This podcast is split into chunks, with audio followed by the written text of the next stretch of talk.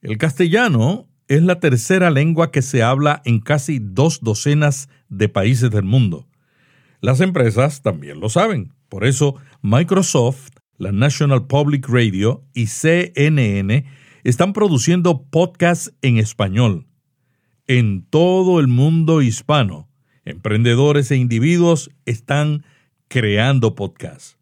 Usted también puede hacerlo. Aprenda cómo comenzar o llevar su podcast a un nuevo nivel. Le invito al taller en castellano Creando un podcast para alcanzar una audiencia mundial. Vía Podcast y Podcast Movement le invitan a este taller de un día el martes 22 de agosto en Anaheim, California. En las notas de este episodio encontrarán el enlace para inscribirse en este taller. Esta es la red Intermaná. Cambio 180. Que para nosotros muchas veces la palabra significa lo impreso. Nosotros decimos palabra, pero estamos pensando en el dibujito. Estamos pensando en, en la letra impresa. Pero no, aquí cuando leemos los textos, está hablando a veces de la palabra escrita a mano, los manuscritos que tenían del Antiguo Testamento. Pero, pero más que eso, está hablando de algo vivo. Por eso dice Pablo, la letra mata. Porque la letra en sí no significa nada. Es cuando uno pronuncia esa letra que recibe vida. ¿Cómo se comunicó Jesús con sus seguidores, que en su mayoría no sabían leer ni escribir?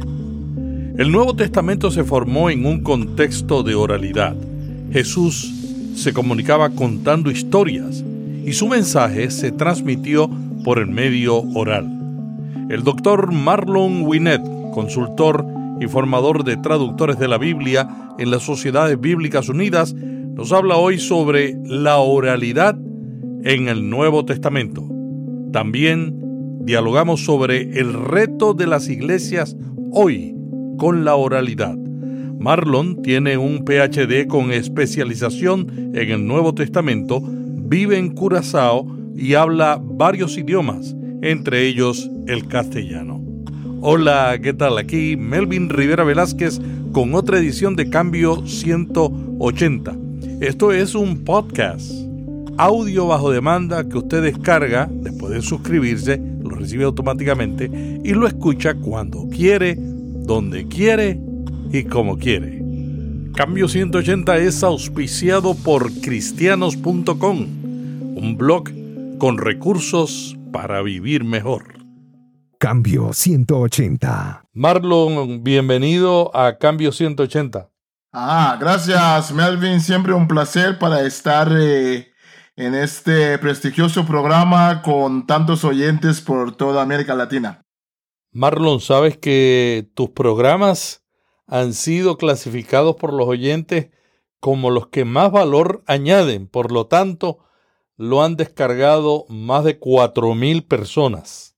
Ah, qué bueno. Bueno, gracias. Eh, siempre un placer para servir a la comunidad, a las iglesias y esperemos que este programa también pueda ser uh, útil.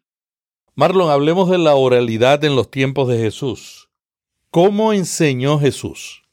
Bueno, una, uno de los aspectos importantes, especialmente en este tiempo que también estamos celebrando digamos, 500 años de la reforma y todo lo que tiene que ver con eh, la imprenta, eh, la imprenta de Gutenberg, que claro, conquistó al mundo, ¿no? Coincidió, coincidió los corrientes, las ondas ah, de los reformadores con el invento de la imprenta, el uso de la imprenta para distribuir la palabra de Dios.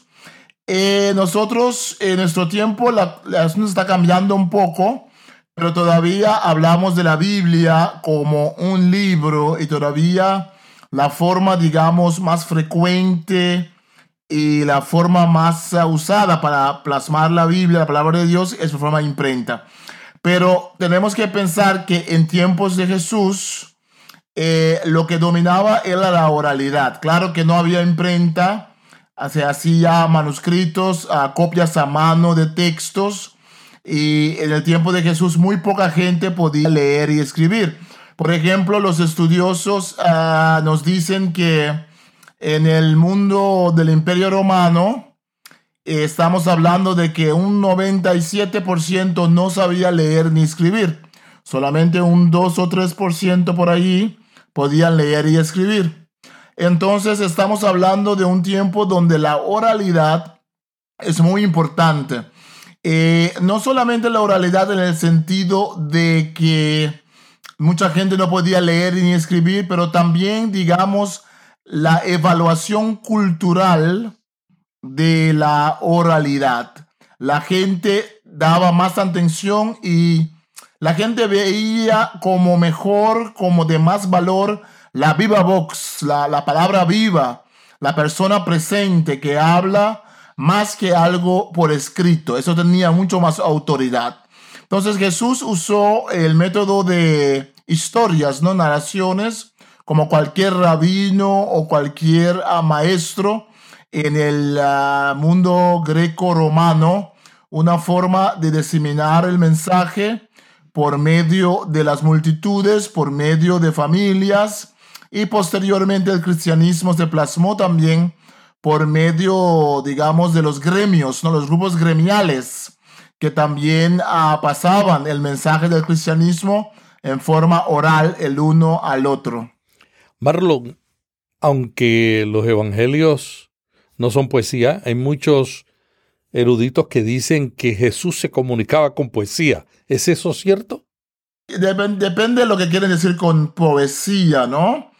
Claro, cuando uno, cuando uno pasa una tradición en forma oral, hay pautas rítmicos, ah, de sonidos, uso de sinónimo para que la gente pueda recordar, para, digamos, agilizar la memoria. Eh, cuando analizamos los textos en griego, Jesús habló en arameo, pero incluso los textos que tenemos del Nuevo Testamento en griego de los Evangelios, podemos notar un uso muy consciente de todo lo que tiene que ver con los, con los patrones, eh, digamos, patrones de sonidos, patrones, repetición de sonido, repetición de consonantes o de vocales, a repetición de frases incluso que ayudan a la memoria. Entonces, en ese sentido, si poesía, si la gente piensa en poesía como uso estético de la repetición, sea de conceptos o de sonidos o incluso a veces de historia, ¿no?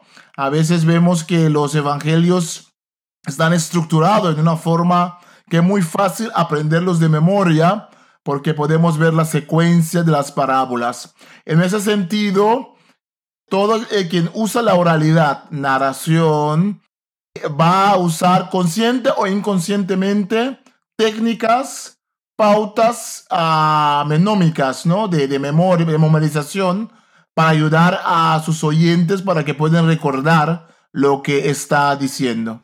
Como la expresión es más fácil que un camello pase por el ojo de una aguja.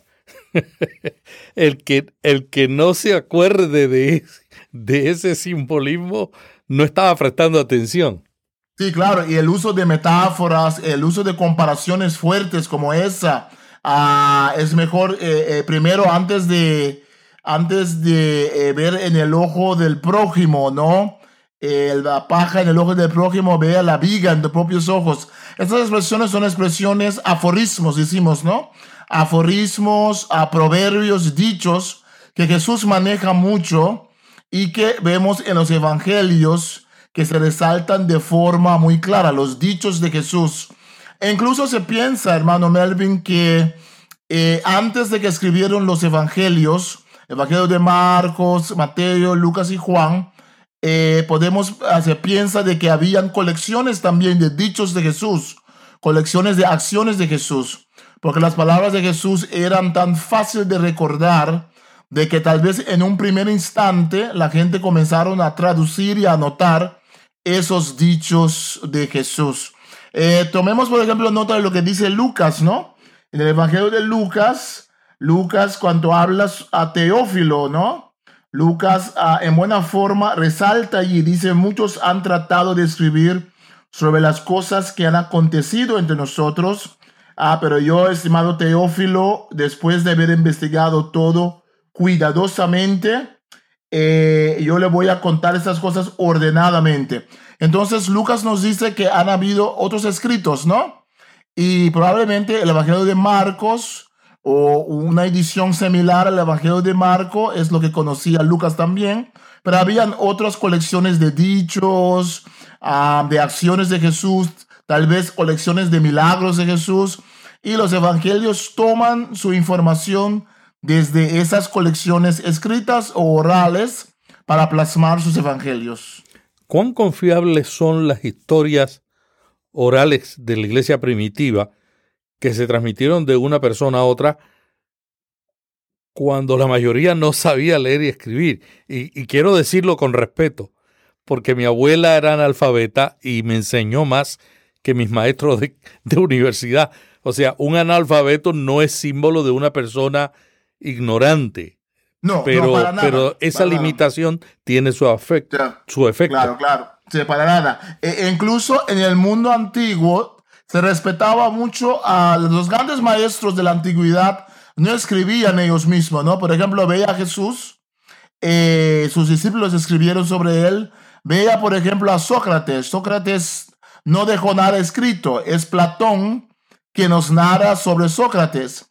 En el caso de Aristóteles se dice que muchas de sus obras son las anotaciones de sus estudiantes. Entonces, en la antigüedad, el escribir no era señal de inteligencia, era un oficio, era una cosa técnica. Eh, los reyes muchas veces no sabían escribir ni leer. Eh, los reyes tenían sus escribas, ¿no? Que les leían los, los textos de los archivos. Entonces, eh, para, para llegar al tema de la fidelidad, eh, si analizamos culturas orales, esas culturas tienen una, digamos, un don especial en cuanto a la memoria. Eh, por ejemplo, si vamos a, a territorios de los Andes, si vamos a, a, territorios donde la gente, las etnias que manejan la oralidad, vemos que la gente recuerda muy bien las tradiciones que vienen de los abuelos, las abuelas. La gente tiene una memoria impresionante. Los griegos, los, los greco-romanos enfatizaban mucho la memoria. Ah, de hecho, Sócrates decía, cuidado con ese asunto de escribir, porque escribir te va a dañar la memoria. Entonces, eh, la escritura para Sócrates era una cosa peligrosa. Entonces, en cierto sentido, eh, la fidelidad está dentro de esa cadena de transmisión. La narración era muy, muy importante. La memoria de la gente era, digamos, mucho más aguda, uh, mucho más importante que nuestro tiempo, ¿no? Eh, entonces eh, se comienzan las historias en cuanto a Jesús. Las palabras de Jesús se plasman de forma oral. Esa cadena, porque tenemos que ver la cadena. La cadena quiere decir que eh, aunque los evangelios se escriben, eh, digamos, el evangelio de Marco se escribe eh, como el primer evangelio, después tenemos otros evangelios, estamos hablando de un tiempo de 35 hasta 6, 65 después de Cristo. El último evangelio sería el evangelio de Juan por 90, 95 eh, después de Cristo. Eh, entonces, digamos que es una o dos generaciones. A la primera generación conserva las palabras de Jesús, probablemente también en parte en forma escrita, porque no tenemos esos textos, pero la siguiente generación los plasma ya ahora en forma escrita. Y el tiempo desde los acontecimientos mismos hasta, digamos, el último evangelio, sería un, tiempo de más o menos 60 años y hay que pensar en una cadena de transmisión, primero oral, pero paulatinamente también oral y, escrito. Eh, recordemos también que hay una traducción que se hace porque Jesús hablaba más en arameo con la gente. La gente común y corriente no hablaban tanto griego, hablaban arameo en Israel. Entonces el arameo se usaba más. Eso quiere decir que ya tempranamente comenzaron a traducir al idioma internacional que era el koine griego. Entonces podemos estar, digamos, muy, muy confiados de que cuando, cuando alguien, cuando alguien da valor a las palabras de un filósofo o un líder religioso en ese tiempo, un rabino, una persona importante, eso significaba que las palabras de esa persona era tan importante cuidarlas bien, era tan importante transmitirlas bien.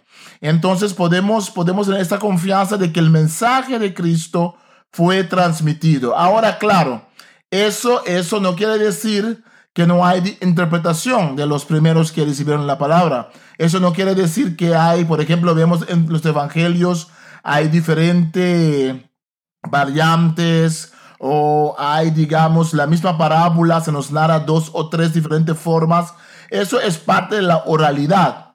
Pero en, ese, en esos cambios o en esa diversidad que hay, lo que, lo que nos impresiona es, digamos, eh, la línea roja, ¿no? Lo que nos, es el hilo rojo que, que, que corre, es que hay allí consistencia, hay allí estabilidad de texto, hay un texto vivo que interactúa con la gente.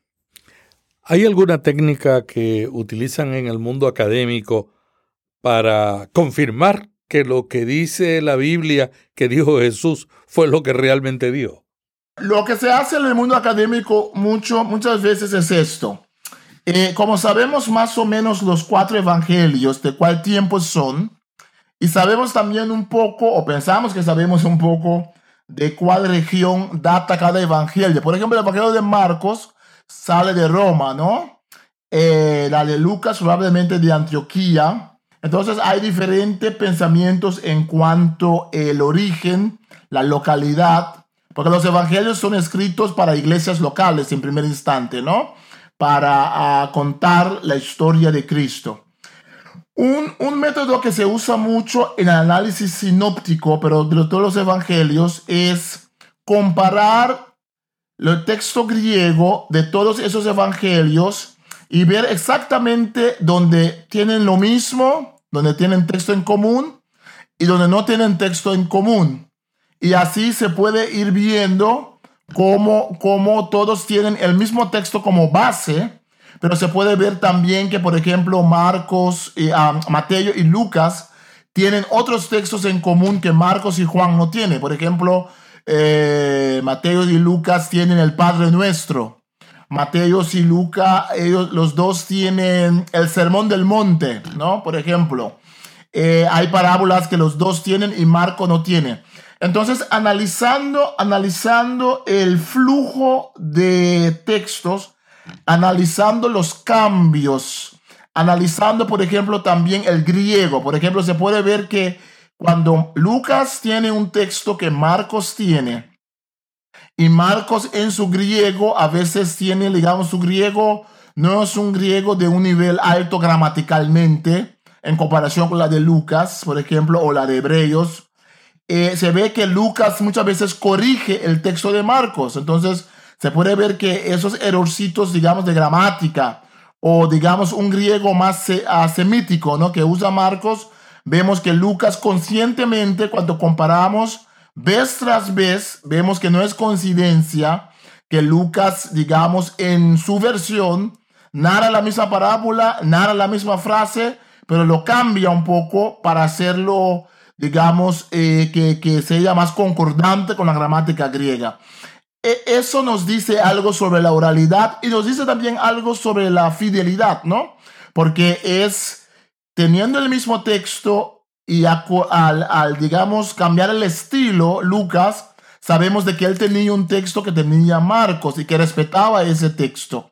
Entonces, eh, en ese campo de estudios de los evangelios, lo que es muy importante es comparar los evangelios y podemos ver también que hay textos que son posteriores o textos más antiguos y podemos ver que el mismo mensaje de Jesús sigue en todas las, todas las capas de tradición. Entonces los estudiosos disciernen en, en, los evangelios lo que llamamos capas de, de, de, tradición. Hay textos, digamos, sobre las palabras de Jesús que, que todos tienen un poco, ¿no? Incluso Juan. Eh, pero Juan lo tiene un poco diferente, es otra cosa, pero hay, hay, hay asuntos donde Juan concuerda. Hay textos sobre acciones de Jesús, por ejemplo, los milagros de Jesús, que tienen la misma forma, tienen, tienen el mismo estilo. Entonces, eh, analizar los textos, compararlos, se puede ver, en primer lugar, que hay coincidencias, que hay textos que tienen en común. En segundo lugar, se puede ver que hay textos que tienen, uh, donde tienen diferencias. Pero esas diferencias las podemos explicar muy bien en base de gramática griega, en base también de la teología del Evangelio. Eh, cada evangelista también tiene su teología, tiene su énfasis. Entonces todo eso es como un rompecabezas, ¿no?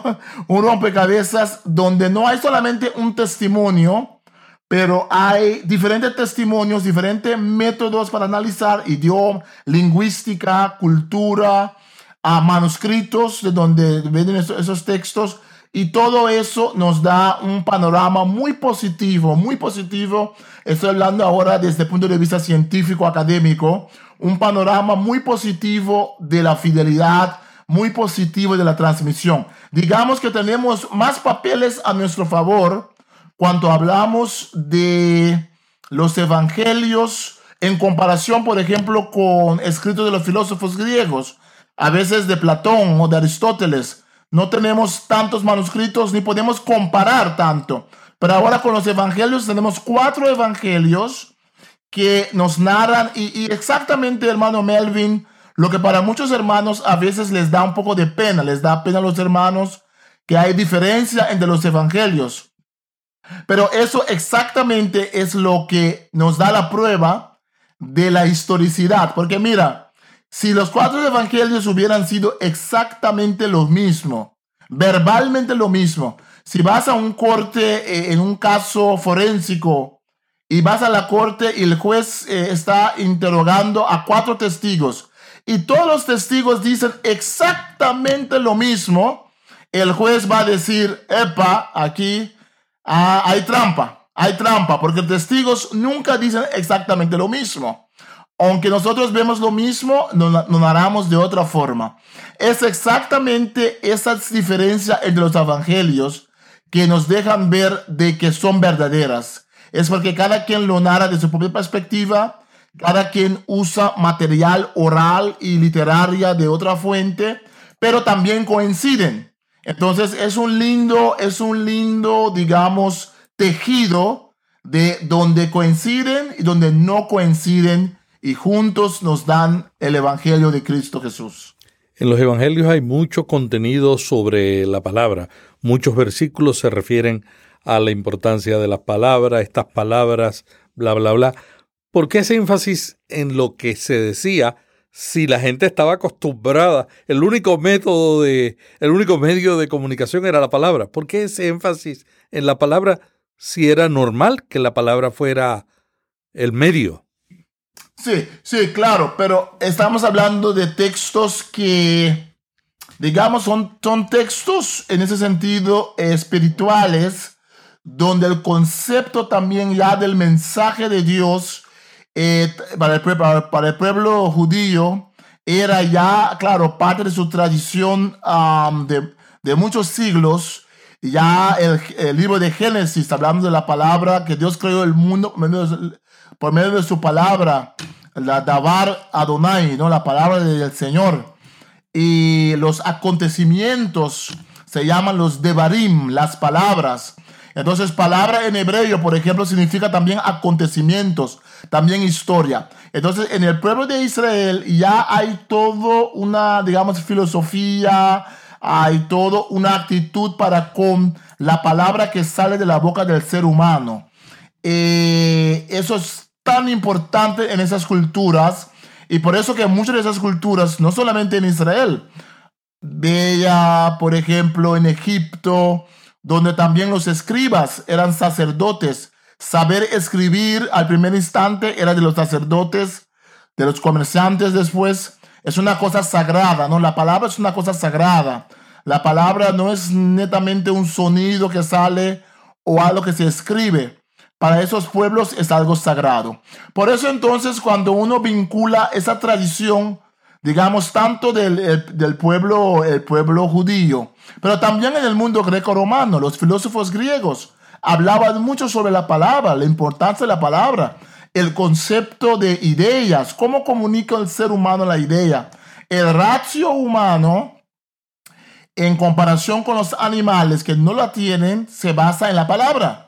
Es el hablar del ser humano que hace que puede crear civilizaciones, que puede comunicar, que puede pasar tradición, pasar su cultura, plasmar su identidad. Entonces, en el texto bíblico no es nada extraño de que dan, dado el, el ambiente cultural religioso de Israel, los judíos ya manejaban ese tema de la palabra, la palabra de Dios. Qué importante la palabra de Dios, la revelación de Dios. Hay palabras de los seres humanos, pero hay Dios también que habla al ser humano. Y recordemos que en la cultura más amplia, la cultura greco-romana en tiempo de Jesús, esa palabra también era importante. Era más importante eh, la actuación de la palabra que una palabra escrita. Por ejemplo, por ejemplo los, los antiguos no leían un texto, los que podían leer y escribir, no leían en, eh, interiormente. ¿no? Nosotros tomamos un libro y lo leemos sin hacer sonido. No, en ese tiempo se leía por mucho tiempo siempre en voz alta. Orar, orar o leer se hacía siempre en voz alta porque le daban mucho valor al sonido, a la expresión de la palabra. Los rabinos nos dicen que la Torah ah, hay que leerla en voz alta porque al leerla en voz alta uno la recibe tres veces. Los ojos lo ven, uno lo pronuncia con su boca y uno lo oye con el oído. Entonces, Melvin, pienso que es una tremenda pregunta que estás haciendo tú allí eh, de la palabra. Y, y, ojo, ojo, que para nosotros muchas veces la palabra significa lo impreso. Nosotros decimos palabra, pero estamos pensando en el dibujito. Estamos pensando en, la letra impresa. Pero no, aquí cuando leemos los textos, está hablando a veces de la palabra escrita a mano, los manuscritos que tenían del Antiguo Testamento pero, pero más que eso, está hablando de algo vivo. Está hablando de, de, por eso dice Pablo, la letra mata. Porque la letra en sí no significa nada. Es cuando uno pronuncia esa letra que recibe vida, que, que el aliento del ser humano lo da vida.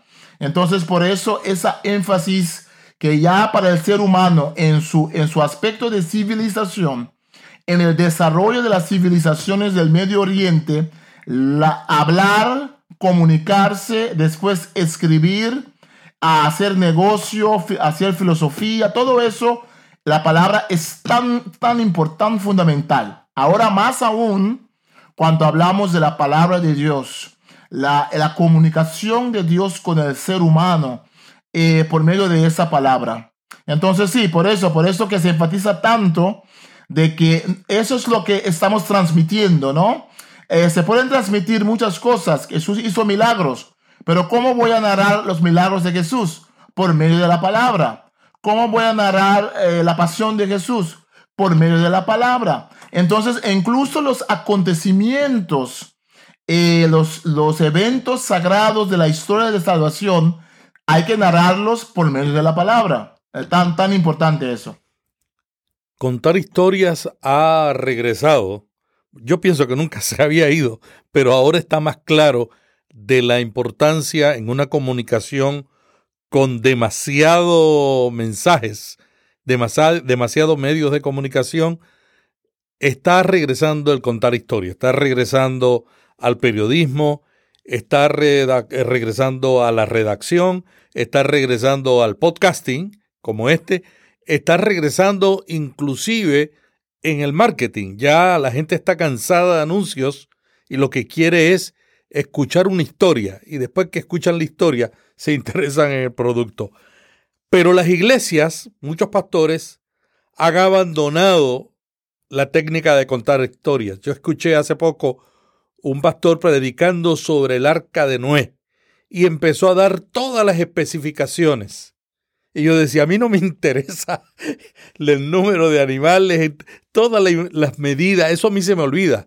yo lo que quiero conocer es la historia. ¿Qué tú le recomendarías a un pastor para hacer uso de contar historias en un mundo que está regresando a la oralidad?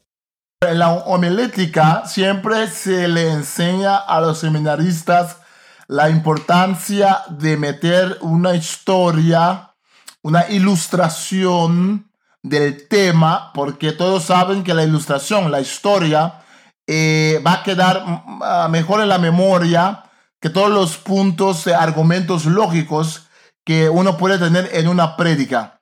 Hay que también resaltar algo acá que, digamos, es una crítica constructiva a la reforma. Una de las cosas que hemos heredado de la reforma, eh, que tal vez en su momento tenía su valor, pero por otro lado lo hemos uh, mal interpretado o, o, mal enfocado, es que, claro, por la reforma viene todo el aspecto de prédicas eh, bien pensadas, prédicas de argumento lógico, lógico, según el sistema griego europeo, ¿no? Y muchas veces vemos que en las comunidades del sur, ¿no? En la iglesia global del sur, en África, en las Américas, en Asia, en realidad siempre la intuición, el primer instinto del pastor ha sido de narrar, narrar historia. Pero después cuando ese pastor o ese jovencito va al seminario, le dicen, no, no estén narrando tantas cosas. Eh, tienes que tener punto A, punto B, punto C, punto D. Entonces hay que ver un balance, un equilibrio. Eh, es claro, narrar para narrar sin tener, digamos, un enfoque tampoco, eh, tampoco sería bueno. Pero lo que está diciendo Melvin es muy importante, que todos nosotros sabemos que si pensamos en prédicas que hemos oído, muchas veces las prédicas que mejor recordamos son las prédicas donde se nos quedó el chiste, se nos quedó el cuento que pasó en la casa del hermano con la esposa. Eso es lo que recordamos. Nos acordamos del chiste y no del mensaje. Sí, nos acordamos. Sí, pero, pero, pero funciona como, como una entrada, ¿no? Porque al recordar la historia o el chiste, sabemos de qué trataba el mensaje. Sabemos que, ah, sí, ese mensaje era de tal y tal cosa. Entonces, pienso que, como tú dijiste, ¿no? el narrar, la narración, contar cuentos es algo que siempre ha sido parte del ser humano, es lo muy básico del ser humano. Los antropólogos y los psicólogos todos están de acuerdo de que, bueno, un niño, podemos ver a un niño cuando comienza a hablar, lo más natural en cualquier idioma es contar, es contar, es describir. Entonces, sí, yo pienso que, y allí, allí es donde yo pienso que hay un trabajo que hacer, que agradecido que estamos nosotros por todos los digamos, eh, los grandes hallazgos y, eh, digamos, los grandes hechos de la reforma protestante, también tenemos que ser eh, crítico también en evaluar y ponerse en su contexto, ¿no? En su contexto de que tenemos que recobrar lo que es nuestro, como latinoamericanos, como caribeños, como africanos, como gente de Asia, e incluso en nuestros países del norte, ¿no? La gente de las áreas rurales, las gentes urbanas, les gusta, les encanta los cuentos, la narración, las historias.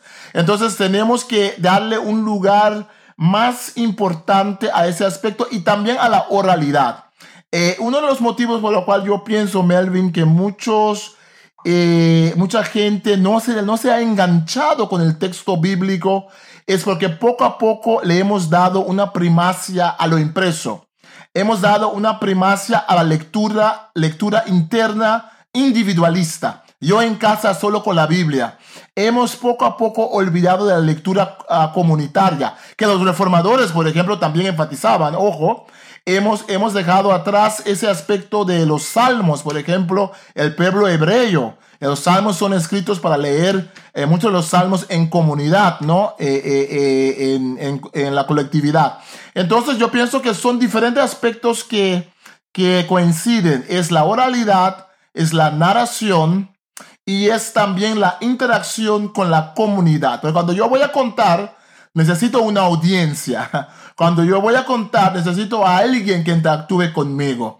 Y pienso que poco a poco estamos redescubriendo, no que lo hemos olvidado por completo, pero poco a poco pienso que estamos regresando a la base.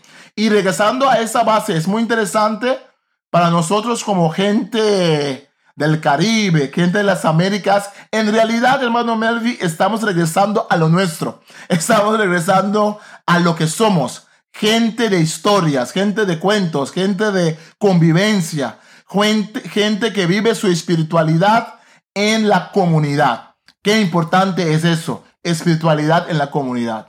Muchas gracias Marlon Winet por este diálogo tan interesante sobre la oralidad en los tiempos de Jesús. Marlon, algo que se te haya quedado que no haya dicho. bueno, no, eh, eh, eh, lo importante es que hoy en día enfatizamos mucho usar la oralidad como método de investigación. Entonces tratamos de ver los textos bíblicos, los manuscritos, texto hebreo, texto griego, tratamos de aprender eh, ¿Qué es ese, esa transmisión oral que se puso en papiro, en pergamino? Pero tratamos también de redescubrir la oralidad de esos textos. Eso para la investigación. En segundo lugar, la oralidad o la performance, ¿no? También la estamos usando mucho hoy en día para ah, entender el texto en las traducciones. Por ejemplo, es muy importante que las iglesias hacemos más uso de, la dramatización de los textos. Hagamos más uso de la lectura comunitaria de los textos. Eso es un enriquecimiento. Y en tercer lugar, para el enganche con el texto bíblico. Los jóvenes leen en otra forma, leen en la internet. Eh, vemos que la lectura ha cambiado mucho, pero lo que sí sabemos es de que a todo el mundo le gusta, le encanta interactuar con un texto vivo, le encanta un texto en audio, le encanta una obra de teatro, le encanta el filme. Entonces, más y más tenemos que regresar a pensar cómo vamos a predicar esa palabra como Jesús lo comenzó haciendo para nosotros. Jesús lo hizo no por escrito, lo hizo con movimiento, lo hizo con ejemplos de la vida cotidiana, lo hizo contando. Y pienso que tenemos que regresar no vamos a dejar a un lado al, libro, no vamos a dejar a un lado el texto impreso o lo que tenemos del texto, es muy importante, es la base, pero tenemos que pensar más que nunca como iglesias en nuestra región, en todo el mundo, pero en nuestra región, cómo vamos a difundir esa palabra de Dios en plataformas antiguas y también nuevas, que es de la oralidad, para llegar al corazón de la gente. La letra siempre va a matar. La letra solita no ayuda. La letra cuando recobra vida por medio del Espíritu Santo que usa al ser humano es la letra que la palabra de Dios entonces se vuelve vivo y toca el corazón de la gente.